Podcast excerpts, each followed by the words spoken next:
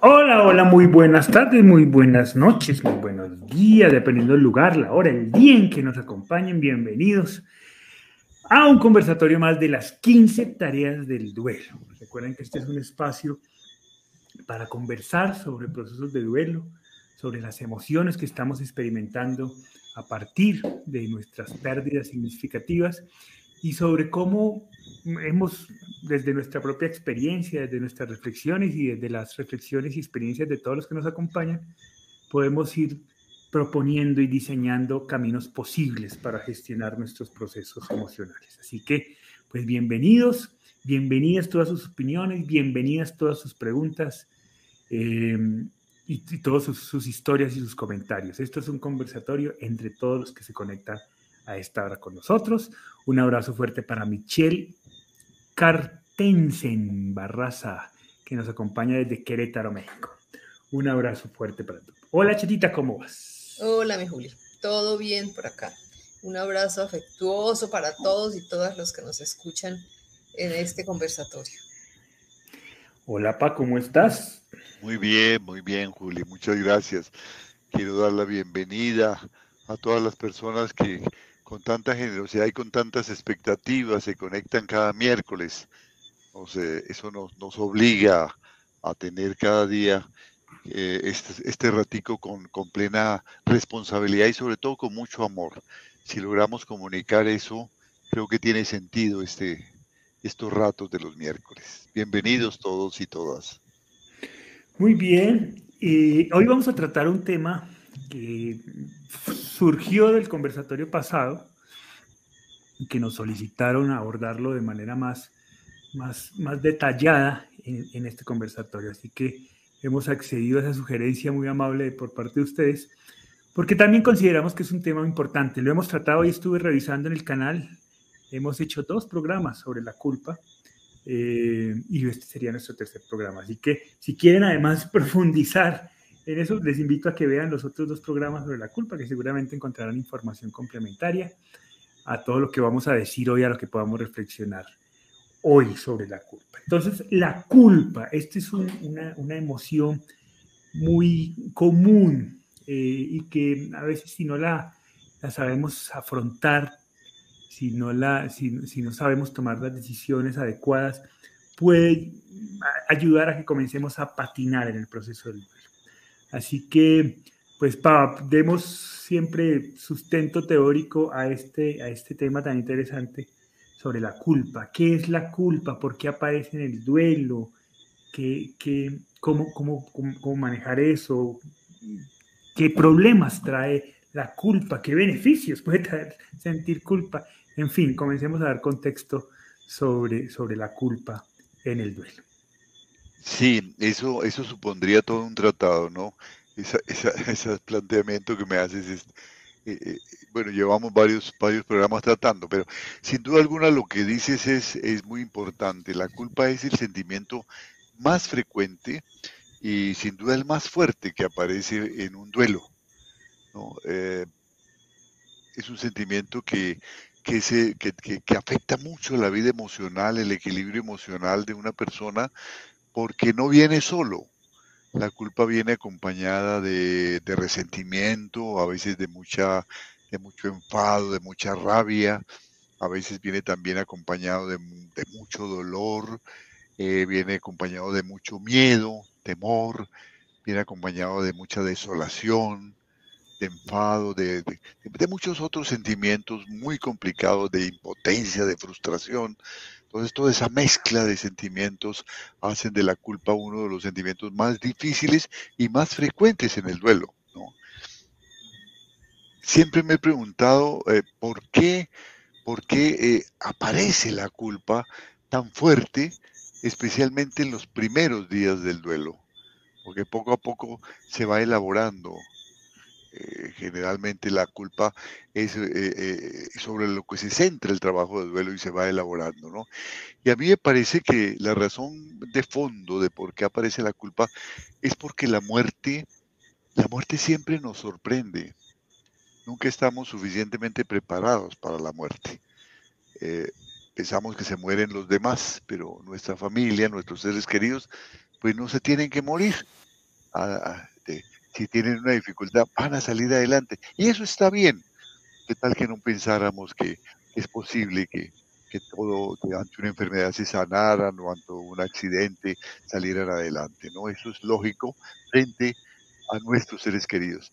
Si teníamos un, un familiar, por ejemplo, con una enfermedad terminal y muere, eh, generalmente en estos casos es donde se da la menor culpa, aunque algunas veces con excepcionalmente se dan también la culpa, porque nos sentimos desconcertados por su muerte, nos sentimos fastidiados. ¿Por qué? Porque frustrados, porque colocamos nuestras expectativas y nuestras creencias en la posibilidad de que a pesar de que se nos dijo que era una enfermedad muy grave, una enfermedad terminal, se obrara el milagro, se hubiera la transformación, eh, eh, viviera. Nos colocamos esas expectativas y a pesar de que le hemos dedicado tiempo a, nuestro familiar, sentimos culpa. Eh, pero es la, menos fuerte. Pero si la, si la muerte es causada por una, si la muerte es inesperada, como pasa en el suicidio, en el homicidio, en los accidentes o en una tragedia, nos parece además absurda, parece injusta, nos parece ilógica. Entonces, en medio de ese mare magno, en medio de esa vorágine de emociones desconocidas, intensas, que vienen como resultado de ese hecho totalmente intempestivo que rompe nuestro equilibrio emocional, nuestra serenidad, nuestra paz habitual, entonces utilizamos la culpa para tratar de explicar el absurdo que estamos viviendo. Entonces, si colocamos, ah, es que el culpable es esto, como que se vuelve, como que se vuelve, y esto, y esto es contradictorio y lógico, como que se vuelve lógica la muerte. No, es que, es que claro, el culpable soy yo porque eh, le compré esa motocicleta a mi hijo para que fuera a la universidad. Ahora, si no le hubiera comprado la motocicleta, sino que él hubiera tenido que, tomar un bus para ir a la, a la universidad y en el bus al bajarse fue el accidente, entonces el culpable soy yo porque no le compré la motocicleta. Eh, no, el culpable soy yo porque no lo llevé al hospital a tiempo. Pero si lo llevamos al hospital y murió, el culpable fue yo por haberlo llevado al hospital porque debió haber muerto en la casa. el culpable soy yo porque no llamé al médico a tiempo. Pero si lo llamamos a tiempo, el culpable soy yo porque llamé a ese médico y le dio una, una, una droga que le hizo daño. Debía haber cambiado de médico. Pero si cambio de médico, el culpable soy yo porque cambié de médico. En el fondo, estamos tratando de explicar un absurdo que no alcanzamos a comprender porque hay una muerte inesperada que nos golpea muchísimo y queremos darle alguna lógica a lo que pasó. Nuestro cerebro no acepta lo ilógico, pero es que ayer estaba vivo, es que hablé por, con él por teléfono, estaba lleno de vida, ¿cómo puedo entender que ahora esté muerto? Eso es absurdo, eso es ilógico. Y esto es especialmente fuerte en el caso del suicidio, porque se crean muchas culpas debido a, falsas concepciones, ¿no? Es que como no me di cuenta cuando yo lo estaba escuchando, como no me di cuenta que de las señales que daba de que estaba en una ideación suicida, ¿no? Y si no lo escuché, ¿por qué no lo escuché a tiempo, no? Eh, es que, es que, claro, discutimos por la mañana y eso lo hizo tomar esa decisión, como si el suicidio fuera el resultado de una molestia. Muchas personas discuten, pero no toman esa decisión. El suicidio es un proceso complicadísimo que a veces dura muchísimos años o a veces dura corto tiempo, pero que intervienen muchísimas emociones y muchísimos elementos. Es multicausal, decimos hablar de culpables en esto, pues no tiene sentido, sobre todo porque como es una emoción tan fuerte, bloquea el duelo, frena el duelo. Entonces, las culpas hacia nosotros mismos son, son muy lógicas en los primeros momentos de los duelos, especialmente, como digo, en las muertes inesperadas, pero no aportan nada fuera de, de una apariencia de darle lógica a lo que pasó y están fundamentadas en unas falsas expectativas. Estábamos esperando cosas que no se podían realizar. Estábamos esperando hacer, hacer milagros, hacer transformaciones o que en la clínica lograran las cosas. La naturaleza La naturaleza manda. Nosotros no, estamos por encima de la naturaleza. No podemos cambiar las cosas, ¿no es cierto? Eh, entonces, e, esa culpa hacia nosotros, si bien es entendible, eh, es, es, muy injusta. Con el tiempo y con la elaboración del duelo, vamos viendo que no tenía sentido. pero imagínate, yo, yo, yo, me sentía culpable por esto. Va sanando, pero hay que trabajarla, hay que trabajarlo. Otra cosa diferente es la culpa hacia otras personas, que la mayoría de las veces no hablamos de culpa, sino de responsabilidad de la persona que causó el accidente o un caso, por ejemplo, de un homicidio. Allí hay un, responsable que habrá que demostrar si es culpable. Allí también cometemos muchos errores, ¿no? Porque a veces eh, eh, cargamos una responsabilidad sobre una persona que tuvo un mal momento, eh, descuido que puede tener cualquier ser humano y en un accidente automovilístico causó la muerte de mi ser querido y entonces la emprendemos con toda la furia contra esta persona cuando esto nos puede pasar a cualquiera. Y en el caso de que realmente haya habido un homicida, alguien que quería, pues una cosa es el justo derecho que tenemos de que se haga justicia y de hacer las denuncias y de estar pendiente de que se haga eso, es un derecho y es un deber. Y otra cosa es esa obsesión que a veces embarga a algunas personas para que se logre la máxima pena y se logra la máxima pena y tampoco es suficiente, ¿no? Y, se, convierte esto casi que en un deseo de venganza, de hacerle daño a esta persona. Allí tenemos que actuar con, con mucha decisión, pero también sin obsesiones y desligarnos del odio que sentimos hacia él. Una cosa es que tengamos que hacer una denuncia y otra cosa es sanar los odios que no aportan nada y que nos hacen muchísimo daño. Y eh, entonces esos dos tipos de culpas son, son importantes. La, primera, como digo, la, la, culpa hacia uno mismo casi, casi nunca tiene sentido, pero hay que sanarla. Y la otra hay que verla con objetividad, con buen juicio y sin obsesiones. A veces la justicia se demora, a veces la justicia eh, llega de una manera parcial y nos va a traer frustraciones, no vamos a lograr todo lo que pensábamos. Entonces, eso como para iniciar el tema. Mira que en pensaba sobre la culpa y, pensaba que, que, uno de los orígenes del sentimiento de culpa viene de esa creencia que tenemos los seres humanos de, de pensar que tenemos el control sobre la vida y las circunstancias, ¿no? Que, que, nosotros tenemos el mando de todo lo que sucede eh, en lo que está a nuestro alrededor y que todo depende de eso, ¿no? De lo que nosotros hacemos y, y, por esa misma razón también experimentamos culpa frente a los otros, ¿no?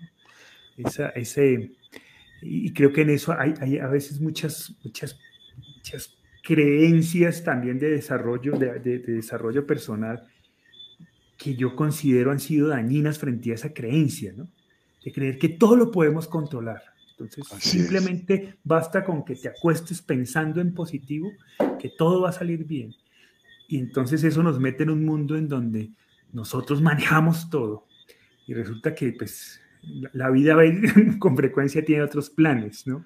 Sí, fíjate que, que los porqués, los, los si hubiera, por así decirlo, son el pago que hacemos, el precio que pagamos por nuestras falsas expectativas. Colocamos expectativas en, lo imposible. Nosotros no somos dueños de la naturaleza. Nosotros no podemos hacer que una enfermedad terminal se detenga, ¿no? A veces suceden algunas remisiones en cánceres, cosas así, que la ciencia también las, las, las certifica, pero, pero no es lo usual. Entonces, colocamos esas expectativas, pensamos que, que vamos a hacer lo imposible y claro, nos frustramos. Ese es el precio que pagamos por tener falsas expectativas. Expectativas que a veces son, de, son muy, como digo, son muy lógicas al comienzo. Claro. Estamos ante un absurdo, pero luego cuando empezamos a trabajar nos damos cuenta que, que son falta de madurez, falta de equilibrio, ¿no? De, de, de, que nos creemos super seres, creemos control sobre la naturaleza. No tenemos ese control, no podemos cambiar las cosas podemos hacer que las cosas sean más llevaderas y hacer lo que teníamos que hacer. Pero la vida es tal como es. El dolor, el dolor es inevitable.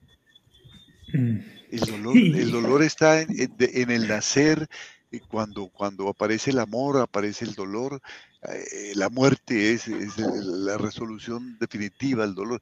Eh, la vida necesita el dolor. Eh, cuando crecemos sentimos dolor.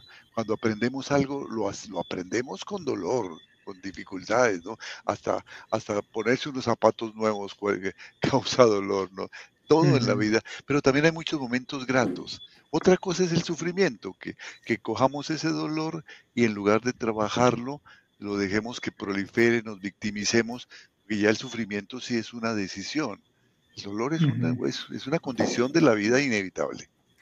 Sí, yo diría que afortunadamente no tenemos ese control, ¿no? Que si no la vida sería muy aburridora si pudiéramos controlarlo todo. Ajá. Esa, esa posibilidad de, que la vida nos sorprenda para bien o para mal, eh, permanentemente es, es, la posibilidad que nos, que nos permite crecer, crear posibilidades, ¿no? Avanzar hacia caminos inciertos que nunca imaginamos y que de pronto la vida nos lleva por, por unos caminos que son maravillosos y que que no estaban en nuestro proyecto, pero que nos enseñan cosas maravillosas. Y, eso es lo que hace de la vida que la vida sea rica, ¿no? y fíjate cómo, cómo, cómo, vemos, cómo vemos las distintas personas el dolor, ¿no? Cómo le ponemos eh, enfoques muy distintos, ¿no? A mí me llama mucho la atención. Para algunas personas el dolor es un castigo. Y, dicen eso y, les parece lógico, ¿no? Es un castigo por falta. Otras veces eh, minimizan el asunto y dicen, no, es que es una prueba, es una prueba de la vida, es una prueba de Dios, ¿no? O el dolor es una fatalidad, es que la vida es así, la vida es dolorosa, eh, ¿no? O es una predestinación, estamos predestinados a sufrir.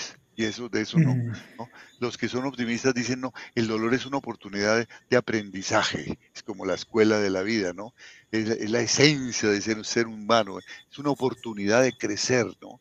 Otros dicen, no, es que, es una maldición del género humano, o el dolor es un problema, o el dolor es, eh, es un misterio, que se no. No, la vida es tal como es. La vida está llena de momentos muy gratos y de momentos de dolor. Y el dolor es siempre necesario cuando hay un cambio. Aparece el dolor. Hay que aprender a manejarlo, hay que aprender a gestionarlo. Y mira que esa reflexión sobre la, ausencia de control que, que, estamos proponiendo ahorita es quizás la que le proponemos a Yolanda, eh, que, con la que puede arrancar su reflexión, ¿no? Yolanda nos cuenta, dice, buenas noches, los saluda Yolanda desde Ecuador, mi esposo no estaba enfermo.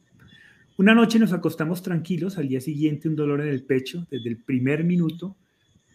Mira cómo, cómo va narrando el tema, ¿no? Nos dice, desde el primer minuto nos movimos con él donde el doctor.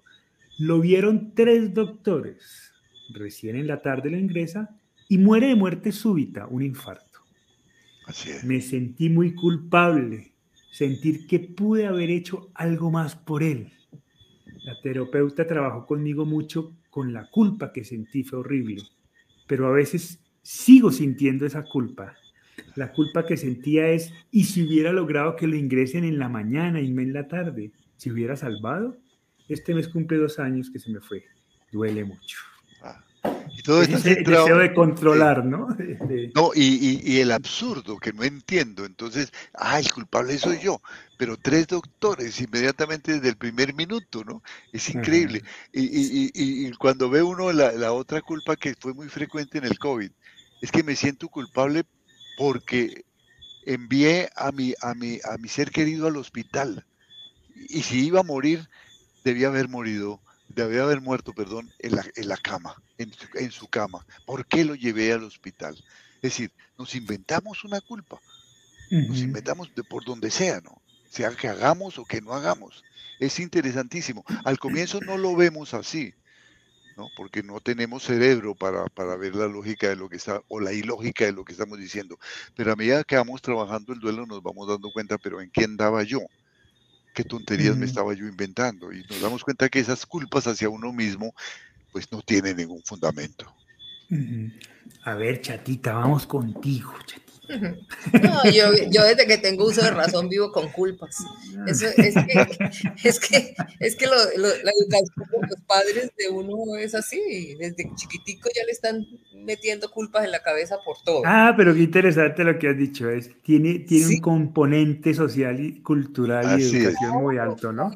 Así nos han formado. En el diario vivir. Si, si se me regó el agua y, y me bañé toda por culpa, por no haberla puesto en otro lugar. Uno le saca la culpa, la disculpa a todo, a todo, a todo, todo le pone culpa. Entonces. Pero mira, Chata, en nuestro caso hay algo muy pues, particular que, que, es muy característico de, los, de las muertes por homicidio. Es decir, en, en nuestro caso hubo unos extraños que tomaron esa decisión. Es decir, uno podría decir que hay claramente un culpable, ¿cierto? En ese hecho. Eh, eso no fue cuestión del azar, no, no, hay unas personas que tomaron una decisión de tomar un arma y dispararle a, a Alejandro y matarlo, con la intención de matar. No, no, no era que querían hacerle un cariñito, no, ahí había una intención clara de matar a un ser humano. Entonces, digamos que uno podría decir, ah, pues, eh, eh, la, la, culpa tiene sentido, esta no es tan ilógica. ¿sí? está dentro de la lógica. Hay un culpable claro porque los hechos, en los hechos objetivos. ¿Cómo, manejas, cómo manejaste tú ese, esa, ese, esa, ese, ese, esa visión objetiva de los hechos frente a un culpable de asesinato? Para que eso no te hiciera daño. No, fíjate que, fíjate que yo no, yo eh, afortunadamente en eso no me detuve. Yo, más bien la culpa era la mía, diciendo, es un castigo de Dios, porque como, como eso es lo que le dicen a uno, como la religión nos enseña eso, que tenemos que orar bien y no baila, nos, dan duro, porque, porque, porque sí, por, por todo lo malo que uno haga, entonces tiene que pagar y es culpa de uno por, por portarse mal. Entonces, yo inmediata, yo, esa culpa de, de, los asesinos no, definitivamente nunca pasó por mi cabeza. Eh, sucedió eso y, y, no me detuve en, en, ese proceso, pero, pero sí me, me dolió mucho porque yo decía, pero si, si yo nunca he sido mal, y, yo, y entonces empecé a examinar toda mi vida, qué he hecho mal tan grave para que me suceda una cosa tan horrible. Entonces uno siempre tiene que buscar alguna culpa, pero, pero yo a la vez reflexionaba y yo decía, pero si, si esto me atormenta, si yo me dejo atormentar por esta culpa, pues si, si, si Alejandro volviera a la vida eh, cayendo yo en la cuenta de mi culpa, pues bien, pero, pero ¿qué saco yo con esta culpa? ¿Qué saco con, con esto? Es absurdo, eh, las cosas no van a volver atrás, tenía que suceder así así lo hubiera querido evitarlo si tenía que suceder, sucedía. Entonces, eh, definitivamente yo siempre reflexiono cuando me está atormentando la culpa, si, pensando en eso, si, si yo entendiera cuál fue mi culpa y, y, pidiera perdón o, volviera atrás las cosas y tuviera nuevamente a, mi ser querido al pie, pero es absurdo. Entonces, no, eh, no tiene sentido la culpa, pero desafortunadamente como nos inculcaron desde chiquitos, nos están echando culpas por todo. Entonces, uno va con eso en el diario vivir. Pero lo importante es no dejarnos afectar por eso, porque no hay razón, no vamos a solucionar nada de lo, que nos está doliendo con una culpa. Vamos a agravar la situación si, lo entiendo bien, tu salida ante el sentimiento de culpa, te voy a pedir que bajes un poquitico tu micrófono, que se está escuchando mucho la respiración, por eso te lo, te lo muteé. Em, si te estoy entendiendo bien, la manera como gestionaste tu sentimiento de culpa fue a través del deseo de dejar de sentirte mal.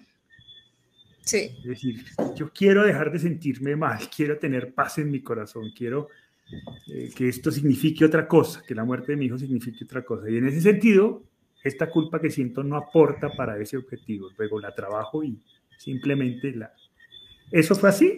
Sí, así es. Pero, pero mira que, que a mí me sucede algo que es, es, es muy, muy extraño o no. Yo pensando en esa culpa a diario, por ejemplo, cuando tú vas a salir en bicicleta, que me asaltan todas esas cosas horribles que de pronto me le pasa algo que mire, que no sé qué. Entonces se me ocurre decir, no, si yo, le, si yo no le digo que, que se cuide, si yo no le digo que, que lleve el celular o que me avise o cualquier cosa, de pronto le pasa algo, entonces yo voy a decir, ¿por qué no le dije? Esas cosas yo me las, me las, reflexiono y entonces yo digo las cosas en el momento de, de pensar eso. Y yo inmediatamente lo digo para que por si suceden las cosas, no vaya yo a decir. Ah, se lo advertí. no vaya yo a decir, ¿por qué no le dije? Yo sabía que de pronto le iba a pasar algo, ¿por qué no le dije esto? Entonces, eso es lo que yo hago ahora, porque siempre uno va con ese cuento de la culpa, del miedo a sentir culpa. Entonces, e, eso es lo que me pasa a mí. A mí lo que se me va viniendo a la cabeza lo voy diciendo para que después no me arrepienta de no haberlo dicho. ¿Ves? E, eso, yo no sé si ese es un traumita que me quedó. Un poquito. yo no sé, pero, pero igual me curo no, Yo creo, que, yo creo que el problema no es, no, es, no es finalmente decirlo, el problema es que es alimentar un miedo que a veces no está sustentado sobre, sobre acontecimientos que pueden pasar, ¿no? El problema no es si lo dijiste o no, sino que finalmente eso alimenta miedos. Y, también es muy harto vivir con miedo, ¿no? Eh, sí. Creo que por ahí va más el asunto. Pa, tú has hablado muchas veces sobre, sobre, haces una diferencia clara y yo creo que es, el, es, nuestro caso. Yo, antes de preguntarte, quiero decirle a, me fue, a Eli Palacios que estoy pendiente de su pregunta, solo que su pregunta nos desvía un poquito del tema, pero quiero tratarla al final del conversatorio para que Eli, tranquila que vamos a tratar tu pregunta más adelantico. Tú has hecho una diferenciación y creo que es la diferenciación clave en nuestro caso, donde, donde hay una persona directa sobre una observación objetiva a quien uno podría culpar. Eh, pero tú haces una diferenciación sobre la culpa y la responsabilidad. ¿Cuál es la diferencia? ¿Qué aporta una? ¿Qué aporta la otra? ¿Por qué pensar mejor en términos de responsabilidad en vez de términos de culpa? Explícanos un poco eso. Sí, la, razón está en lo que nos comentaba la chatita hace unos segundos, ¿no? La culpa tiene su origen en una, en una equivocada formación que vivimos de, niños, de nuestros principios éticos, morales, religiosos. Eh, la culpa era, es algo que viene cuando hemos cometido una falta y entonces esa falta trae como resultado que nos ensucia. Nos sentimos sucios. Castigo. Eso se llama un pecado. Eso hay que liberarse de ese pecado, hay que limpiar el alma, ¿no? Eh, decían en, el oratorio festivo, decían que Santo Domingo Sabio, cuando estaba orando, veía a los niños que se acercaban a confesarse. Eh, y niños, niños de 5, 6, 7, 8 años, ¿no? Se acercaban a confesarse eh, y, le salían sapos y, culebras de la boca, ¿no? Él era un terrible esa imagen de suciedad. ¿no? Eh, cuando, cuando uno analiza las equivocaciones, los errores de los seres humanos desde la psicología, se da cuenta que, que hay muchas cosas que pueden llevar a un ser humano a hacer algo eh, que daña a los demás, que daña a uno mismo o que daña a los demás. Muchas razones profundas. Entonces hablar de culpa que ensucia de, responsabilidad moral es muy delicado. Hay responsabilidades, que es distinto. Uno es responsable, y, y la palabra responsable viene de responder, porque debe responder por sus actos. El culpable no responde, el culpable se siente sucio y se esconde, no pone la cara. El responsable se siente retado y pone la cara.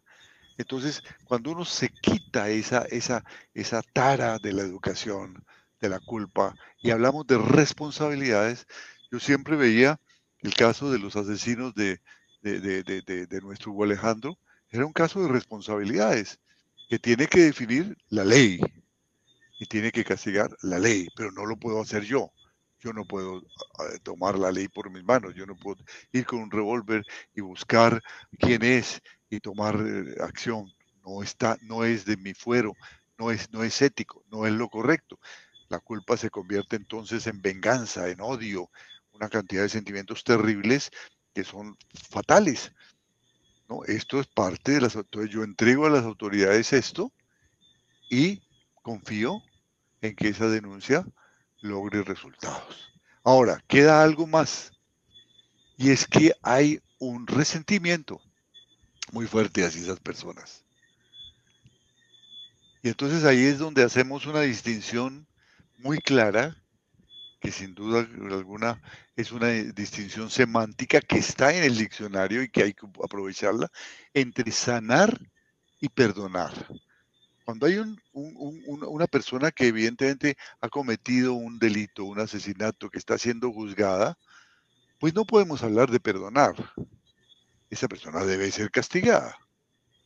Tal vez eh, por, ciertos eh, acuerdos que se logre con esa persona se puede pensar en una reducción de la pena, por ejemplo, como se está haciendo actualmente en Colombia en esas negociaciones. Pero esa persona debe ser castigada, es decir, eso de perdonar. Cuando uno habla perdona, no, ¿cómo voy a perdonar? Además, además de, injusto, es ilógico y no es ético. Una persona que comete un delito debe ser castigado por la ley. Otra cosa es sanar, que es una cosa que sí, puede uno hacer solo, que es el odio, el resentimiento que siente hacia esas personas. Eso es una cadena que me mantiene amarrado a él. Entonces ya no me deja libre. Yo ya no me puedo mover. Porque si me muevo todo depende de cómo se mueva el otro, aquel a quien odio. Entonces yo tengo que cortar esa cadena, la cadena del odio, porque esa cadena del odio no me hace daño sino a mí. El odio no se va a ir como telepáticamente hacia, hacia el delincuente para hacerle daño, para no dejarlo dormir. No, él está feliz de la vida, yo odiando, somatizando todo esto. Entonces yo debo sanar esos odios y hacer un ritual de sanación a través de la meditación, a través del ejercicio, a través de la oración, sanar ese odio. No tengo por qué sentir odio. Se está llevando un proceso en esa, que, esa persona va a ser castigada, ojalá sea castigada con una pena justa. Si no lo es, hice lo que tenía que hacer, pero no me voy a frustrar y me voy a dedicar toda la vida a hacer eh, nuevamente, insistir obsesionadamente hasta morir triste, destruir mi vida familiar, destruir mi comunicación familiar, porque se vuelve esto un caso obsesivo la justicia no solo cogea, sino que a veces no llega. Y cuando llega, a veces no llega con la pena que estábamos esperando. Entonces, hacer lo que tenemos que hacer, sanar los odios, dejar eso en manos de la justicia y empezar a reconstruir el tejido familiar y social que fue gravísimamente afectado por todo esto. Ese es el reto. Y eso fue lo que yo me planteé. Eso fue lo que yo me planteé yo al comienzo sí alcancé a pensar como la chatica, este es un castigo por, por, algunas cosas que yo haya cometido en la vida. Pero dije, pero si, lo, si, si he cometido alguna cosa en la vida, soy un ser humano y he sido responsable de las cosas que he hecho. No estoy sacando de la cara a ninguno de mis de, de, de, los, de las faltas que haya cometido. Soy responsable de eso. Entonces por ahí no es la cosa.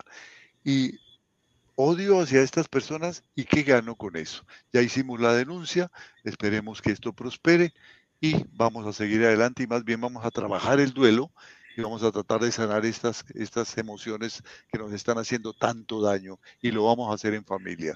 Entonces, esa fue la manera como yo enfoqué la culpa. Y que te, te, decía, te preguntaba por esa diferencia entre la culpa y la responsabilidad. Yo esta mañana pensando en, en el conversatorio de hoy, que, porque realmente yo no recuerdo tampoco, tenía 15 años, no, no recuerdo la culpa como una emoción importante, digamos, en mi proceso. Eh, pero sí, sí, sí hice conciencia de un aprendizaje del proceso de duelo, de que quizás es lo más, el aprendizaje más importante que me dejó la muerte de mi hermano. Y es ese sentirme responsable sobre aquello que pasa en la vida. Automática, siempre que sucede algo y es, ¿y qué puedo hacer? ¿Y, y, qué, qué, está dentro de mis manos? Para, ¿Qué decisión debo tomar ahorita? y soy muy automático en eso, incluso en momentos de mucha crisis, inmediatamente mi mente casi que se activa automáticamente sobre qué está en mis manos hacer y lo hago. ¿sí? Eh, eso a veces no es fácil, ¿no? Porque también, digamos, esa misma reflexión está frente a los errores que uno comete y a sus falencias y a, a sus demonios, los demonios que uno tiene, Y entonces formularse eso de ¿y cómo ten, y qué, qué tengo que hacer, cómo asumo la responsabilidad sobre mis demonios, ya no es tan fácil. Sin embargo, mi mente siempre es como un, clic automático que se activa y yo creo que se activa o se creó ese clic a partir de la muerte de mi hermano. Porque la, gran pregunta mía cuando muere mi hermano es, ¿qué tengo que hacer para que estemos mejor? ¿Cómo, ¿Cómo aporto yo a esto? ¿Cómo aporto yo a mi vida y cómo aporto yo a la familia para que algo pase diferente a, a morir en el dolor? ¿no? Por eso me parece tan importante esa diferenciación, porque es que además la responsabilidad asume la posibilidad de que no tenemos control, una vez más atándolo. Así es. Eh, no tenemos control, pero aún así, aunque no tenemos control de lo que sucede en la vida, seguimos siendo responsables sobre las decisiones que tomamos frente a eso que sucede. Tenemos un reto. Entonces, eh, entonces es muy chévere porque, porque entonces es muy proactivo el asunto. Eh, no, no, no, es, no, porque es que además la visión de que como no tenemos control de nada, entonces somos hojas que lleva el viento. No, no tenemos control sobre las circunstancias, pero sí tenemos control sobre lo que esas circunstancias nos hacen a nosotros y nos producen a nosotros. Eso sí es responsabilidad nuestra. Y entonces, bueno, nos convierte en sujetos activos frente a lo que sucede en el mundo y frente a las circunstancias de vivir, ¿no? Eh, por eso me parece bonito ese tránsito entre la culpa y la responsabilidad, ¿no? Que la responsabilidad te pone activo, te pone a tomar decisiones, que finalmente es la esencia de todo proceso de duelo. Bueno, vamos a, entrar a, todas las participaciones. Hay unas participaciones muy interesantes y quiero, vamos a leer algunas de corrido y vamos haciendo comentarios al respecto. Rosa González nos dice, mi marido murió por una descarga eléctrica y me sentí tan culpable por no haber podido salvarlo porque soy enfermera. Y justo cuando estuve de guardia, ocurrió el accidente. Hice todo lo posible pero Dios decidió otra cosa. Pero con el tiempo fui sanando mi dolor, cuidando y dándole todo mi amor a mis pacientes.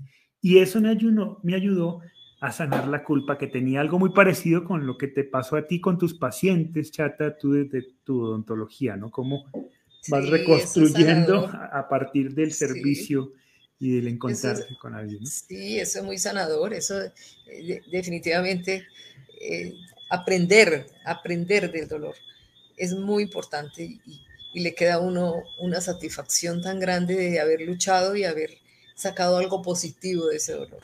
Entonces, eso es muy lindo, que, que, se dedique luego a los pacientes y, le dé todo lo que no le pudo dar al esposo con, con amor. Eso es muy lindo.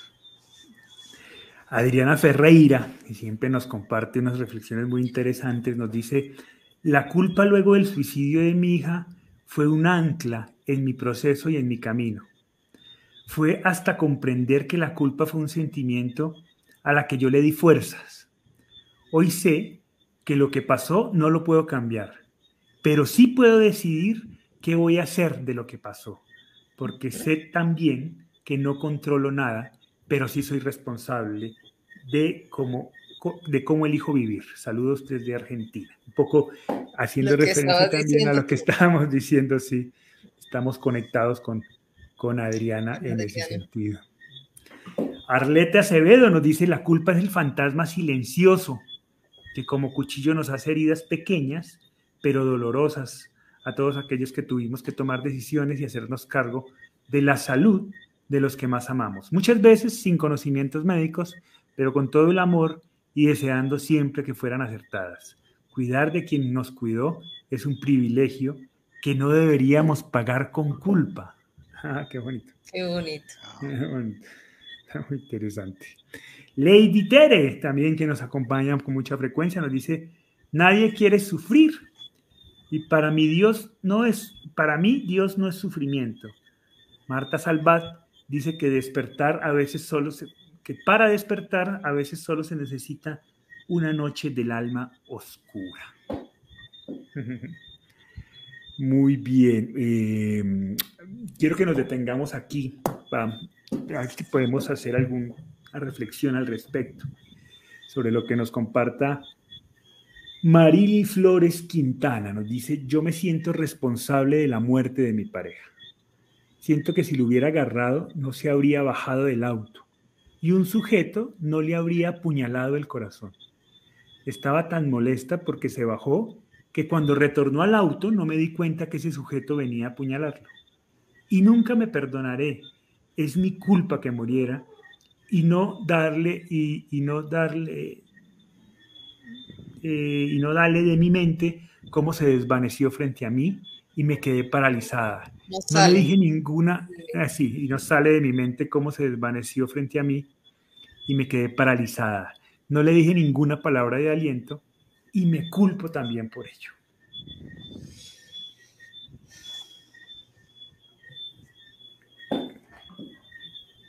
Padre, ¿estás ahí? Fíjate, fíjate, es tan, eh, es tan intempestiva, tan sorpresivo lo que pasa, que, ¿qué pasó?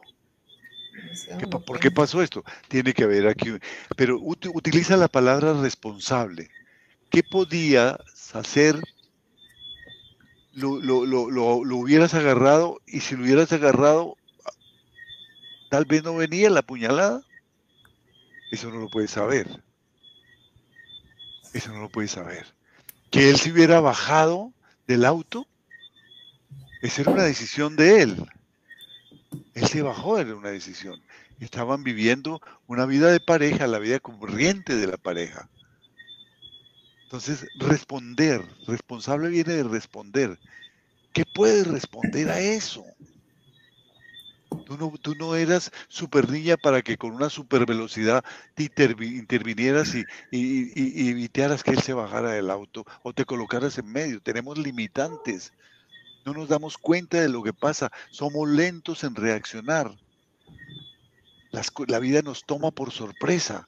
La naturaleza es más rápida que nosotros. Hay cosas que no podemos, no, podemos cambiar.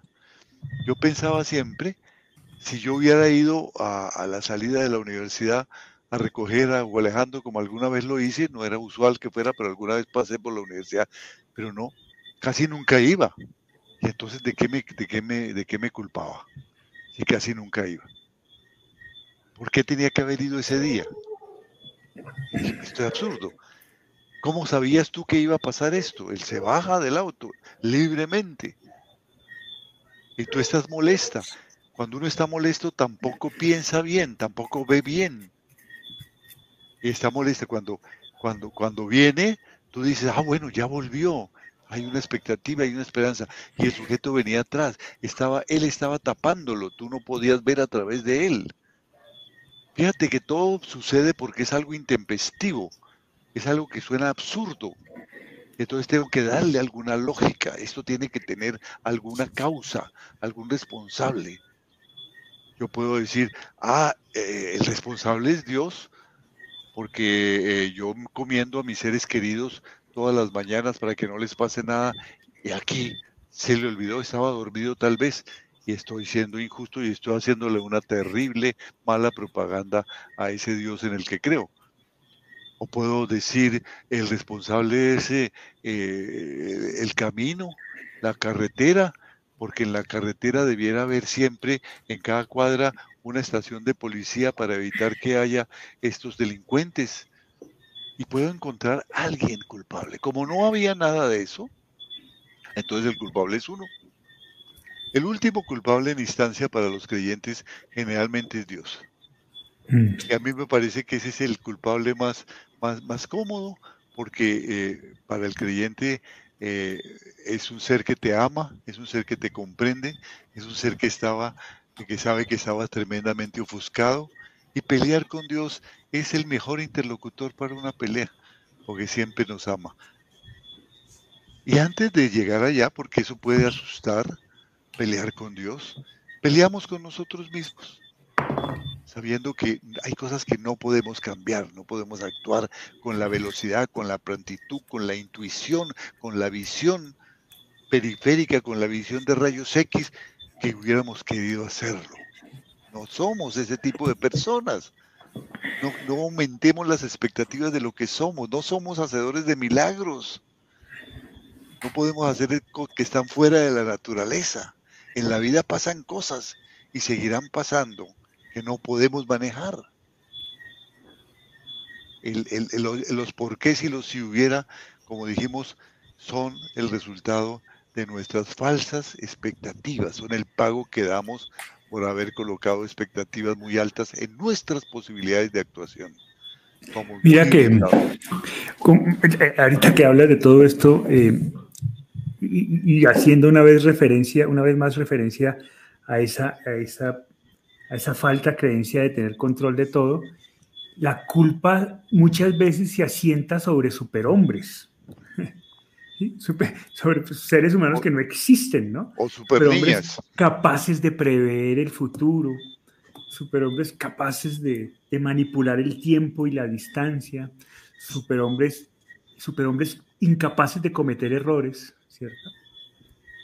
Lo digo, por ejemplo, aquí, ¿no? Cuando Regina Lombardi nos dice, ¿y qué decir en el caso de hijos o hermanos que no dedicaron tiempo, no participaron del cuidado de ese padre, hermano, pareja, abuelo, enfermo?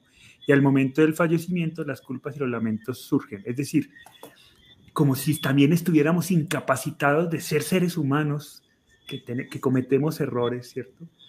Eh, esas culpas se asientan sobre seres humanos que no existen. El, el, caso que nos, narra, que nos narra Marley es muy claro. ¿Cómo poder saber que venía un señor a apuñalarlo? ¿Cómo poder saber lo que sucedió? ¿Cómo poder determinar exactamente cuál era la lesión para, y cómo, cómo poder asistirlo en el momento para impedir? En fin, una cantidad de circunstancias que ni el más experto de los expertos pudo haber controlado y pudo haber manipulado. Y menos en un estado emocional alterado. claro, entonces, entonces es ese alejamiento de lo que somos y de, de, de, seguir creyendo que no, de seguir impidiendo reconocernos como seres humanos, como seres falibles, como, como, como seres que cometen errores, como seres limitados y en esa limitación, ¿cómo podemos asumir la responsabilidad de las cosas y, y hablaste, transformaciones importantes? Hablaste de una limitación importante, la limitación de tiempo, la limitación de actitud. A veces eh, sí, los hijos no tienen tiempo, no, no, tienen la actitud, tienen ocupaciones, no van a visitar a su padre eh, suficientemente. El padre está, no pensaron que era tan grave, muere y viene la culpa. Es que cada uno tiene su mundo los hijos son los hijos del mundo. A veces se puede, otras veces no se puede. No se tiene la actitud, tienen sus propios problemas, tienen sus propias limitaciones de tiempo, de distancia, económicas, de actitud. Y a veces no podemos estar todo lo suficiente. Y comparamos con otros que sí pueden tener por sus circunstancias, porque pueden dedicarse a esto.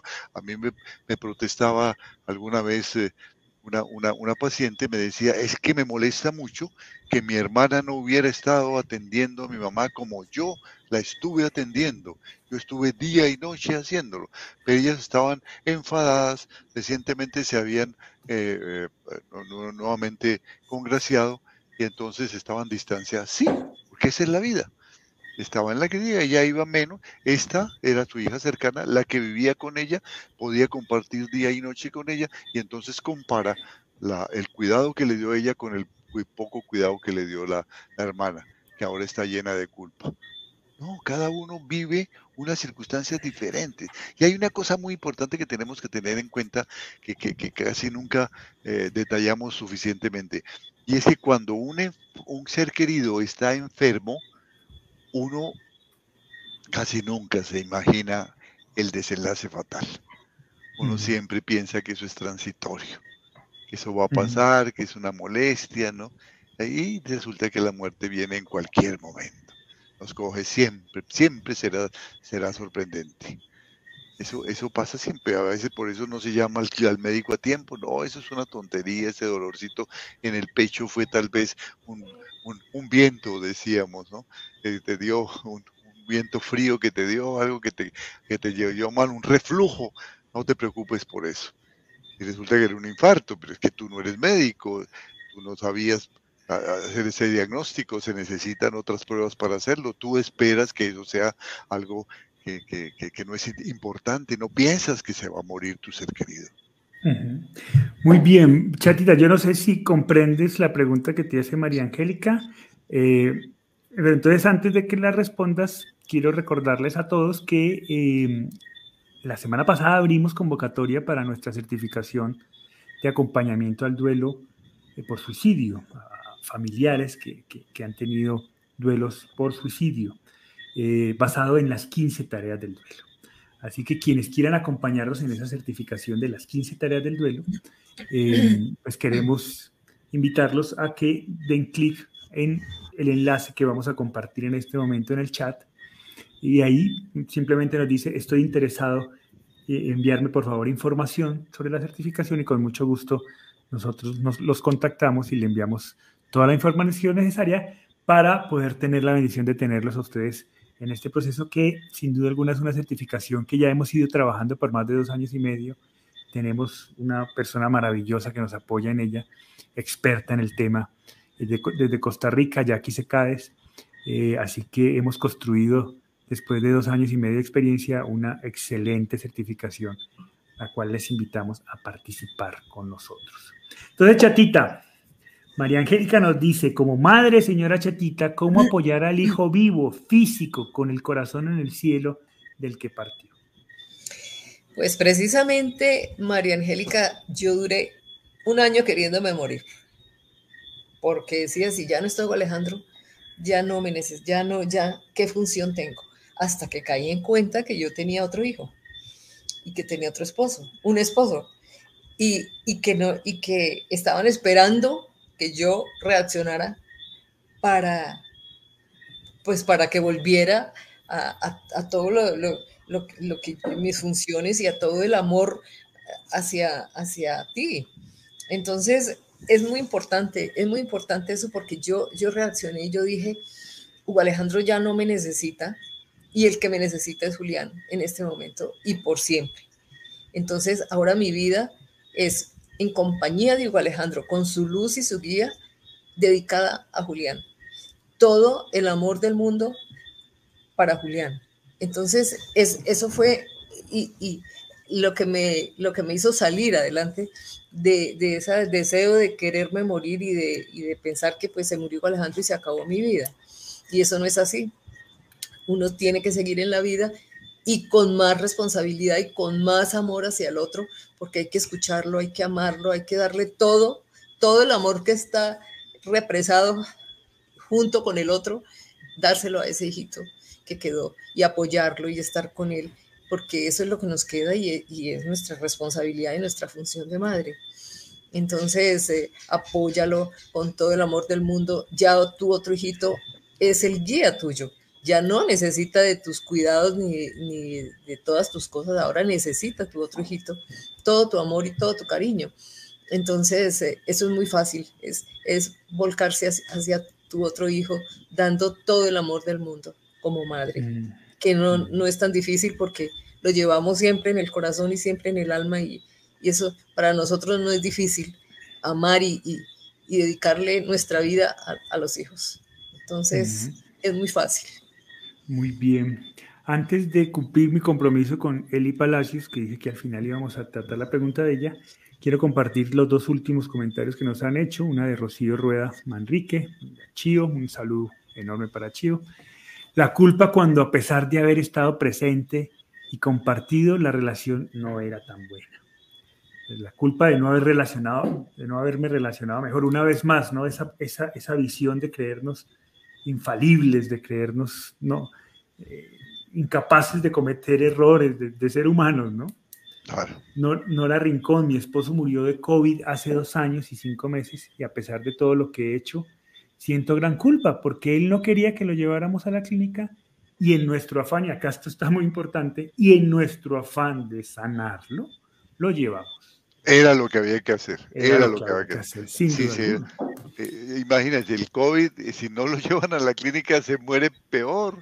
Se muere más rápido en la casa porque menos medios hay, menos conocimientos, ni siquiera máquinas de respiración. Si no sabían los médicos qué hacer, vamos a saber en la casa. Entonces la culpa hubiera sido distinta, ¿no? ¿Por qué, no, lo llevé? Sí, sí, sí, esa es la, trampa del, del, COVID, que fue la trampa del COVID con la culpa. Marley Flores nos, dice, todos me dicen, tienes a tus padres vivos, te tienes tú misma, debes seguir adelante. Y me siento peor porque no tengo fuerzas, ni por mis padres, ni por mí, para seguir adelante. No tengo hijos y es otra culpa también, y me odio. dice Marlene. Marlene, recuerden, es la, la que nos contó sobre su historia del esposo que fue apuñalado. Ah. Eh, Marlene, hay muchas personas, no solamente tú que eres la más importante, sino muchas personas en tu vecindario, en tu familia cercana, que necesitan de tu escucha y de tu compañía. Tienes todo el derecho a sentir este enfado, eh, eh, como resultado de tu duelo. Es una necesidad, es un derecho, pero hay que trabajarlo. Pensar que estos enfados, estas rabias, estas molestias deben ser transitorios y te está esperando un mundo de gente que está sufriendo también. Yo creo que una de las cosas que uno descubre cuando vive un duelo, los primeros días uno dice, ¿por qué, por qué, por qué a los demás no les pasa? ¿Por qué a mí? ¿No? Y luego empieza a darse cuenta que ahí cerca en el vecindario, a dos cuadras, hay gente que está sufriendo tanto más de lo que nosotros estamos sufriendo. Va a llegar un momento, María, en que vas a mirar a los demás. Y cuando tú mires por un instante el dolor de los demás, tu dolor dejará de ser protagonista y te darás cuenta que hay mucho dolor y mucho sufrimiento y hay mucha experiencia que compartir, muchos, muchos escuchas que compartir, muchos abrazos que dar, muchas lágrimas que compartir. Hay muchas cosas que puedes hacer y te vas a salir de tu dolor y vas a meterte por un instante en el dolor del otro. Si lo logras hacer, Marlene, has dado un paso gigante y eso ya no lo detiene nadie. La solidaridad, la compasión, darnos cuenta que podemos hacer algo por los demás. Y, también invitarla a que no se dé tan duro, ¿no? Todo, a su tiempo, ¿no? Eh, la gente nos invita como a volcarnos hacia las demás con, la mejor intención, pero, también tenemos derecho, como lo dice Marlene, a no tener fuerzas. ¿no? Dice, me siento peor porque no tengo fuerzas, ni por mis padres, ni por mí, para seguir adelante, y encima de eso no tengo hijos.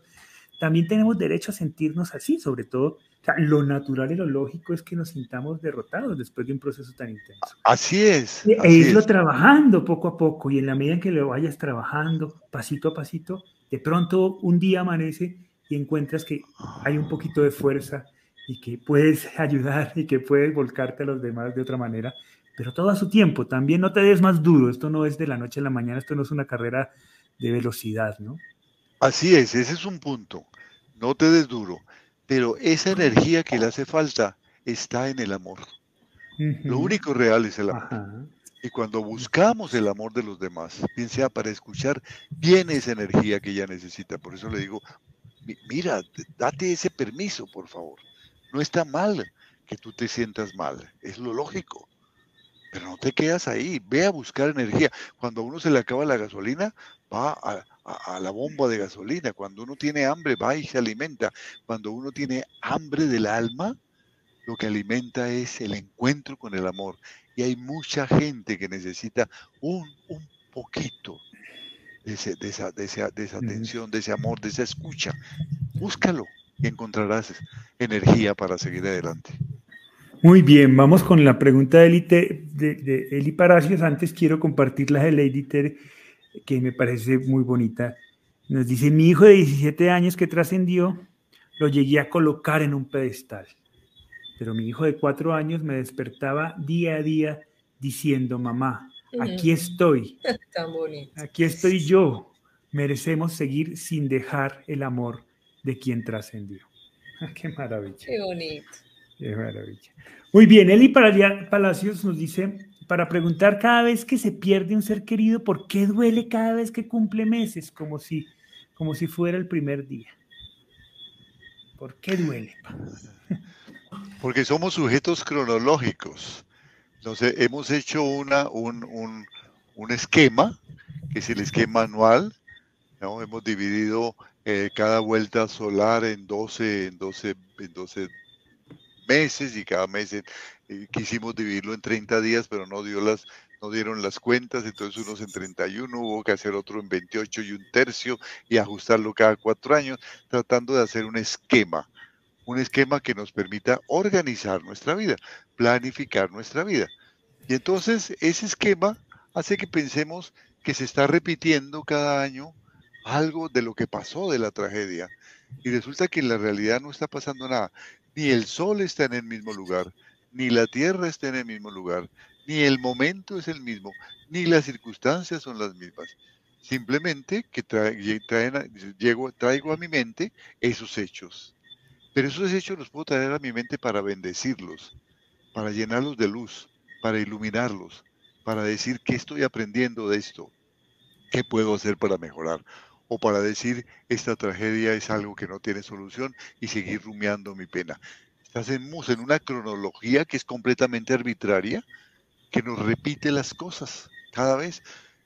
Eh, muchas de esas cosas son inventos del comercio, el Día del Padre, el Día de la Madre, como si hubiera un día para honrar al Padre y a la Madre. El Padre y la Madre se honran todos los días. El Día de del Amor y la Amistad.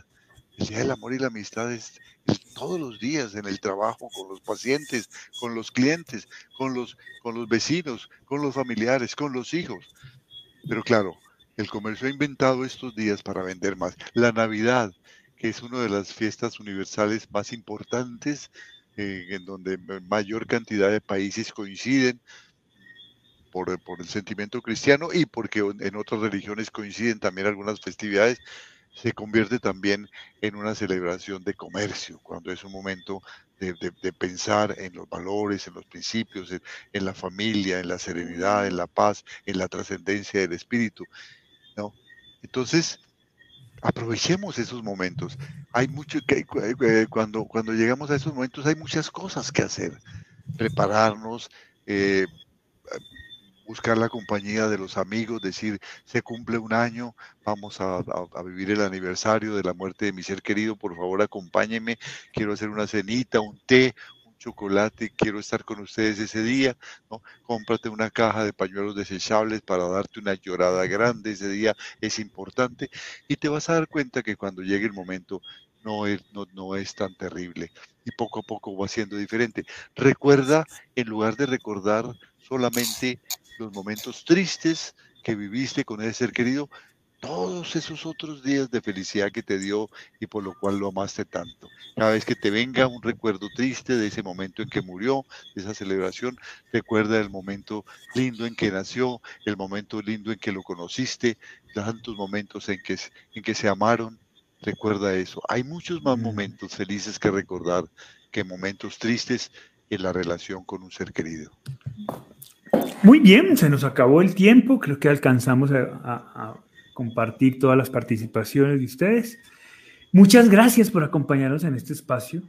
Muchas gracias por, por creer que la propuesta de las 15 tareas del duelo es una propuesta que puede brindarles luz. Recuerden que todo lo que hacemos y todo lo que compartimos aquí está eh, propuesto a través de una tarea eh, que nosotros les recomendamos seguir para, construir su camino de duelo y darle sentido a todo esto. Si quieren mayor información, en, el canal tenemos descripciones exactas de cada una de las tareas, conversatorios donde hemos descrito las tareas, proponemos acciones concretas.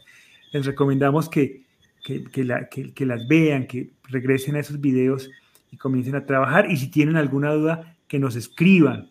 Y nosotros desde ahí podemos proponerles caminos a través de esta propuesta que hemos llamado las 15 tareas del duelo, que no es otra cosa que una propuesta que hemos construido a partir de nuestra propia experiencia y de la de muchas personas que hemos tenido la fortuna y el placer de acompañar durante más de 30 años.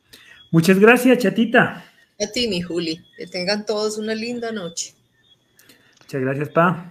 Muchas gracias, muchas gracias a todas las personas hermosas que estuvieron con nosotros, que nos abrieron su corazón, que nos contaron de sus, de sus alegrías y también de sus penas, que nos compartieron su vida. Muchas gracias.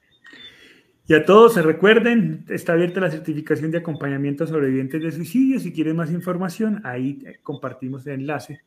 Con mucho gusto les enviamos para poder tener el placer de tenerlos en esta experiencia académica. Si les gustó el conversatorio, compártalo con sus familiares y amigos. Suscríbanse a nuestro canal de YouTube si están viéndonos desde Facebook, los invitamos a que nos vean desde YouTube. Eso nos hacen un gran favor.